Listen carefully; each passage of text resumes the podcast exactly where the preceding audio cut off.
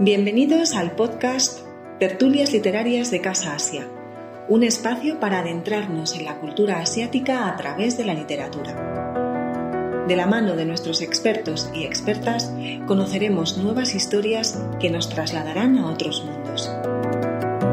Nos encanta leer a Bahyi Nahyabani. Hola, soy Pilar Garrido Clemente y hoy hablaremos de la mujer que leía demasiado de la mano de Bahayin Nahyabani, una escritora británica de origen iraní, educada en Uganda y Gran Bretaña, tras vivir en Canadá y en Estados Unidos, actualmente reside en Francia. Es profesora de literatura en la universidad y doctora honoris causa por la Universidad de Lieja, pero sobre todo una mujer eminentemente vital, consciente y dentro del camino Bahá'í. Ella nos adentra en la historia de la mujer que leía demasiado, llamada Tahiri Qurratul Ain. A modo de metahistoria, con un paralelismo entre las historias de la, de la autora y de la protagonista, nos hace un paralelismo de vivencias. Qurratul Ain era una mujer inteligente, hermosa, erudita, elocuente, osada, muy osada, y comprometida. Fue teóloga, escritora, activista, un verdadero ejemplo social de cambio y revolución de la mujer. Tuvo una vida azarosa y enigmática. Fue una gran pionera en reclamar la dignidad femenina en su época y en su país.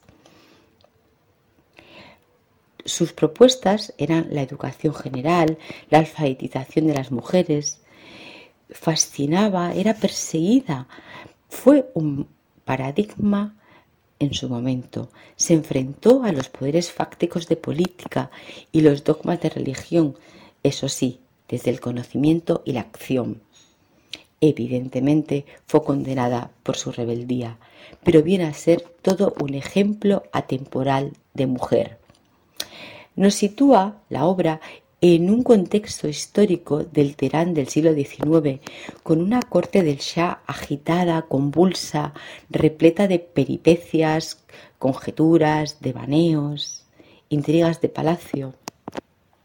El contexto literario en el que se inserta la mujer que leía demasiado es el periodo Qajar, un periodo de entreguerras de la literatura entre el 1945 y el 1979 es un movimiento de nueva ola eh, con una literatura posmoderna relacionada con Occidente, con un giro de mirada y con el cultivo de nuevos géneros, novela, mucha novela, y temas como la libertad de expresión, los derechos de la mujer.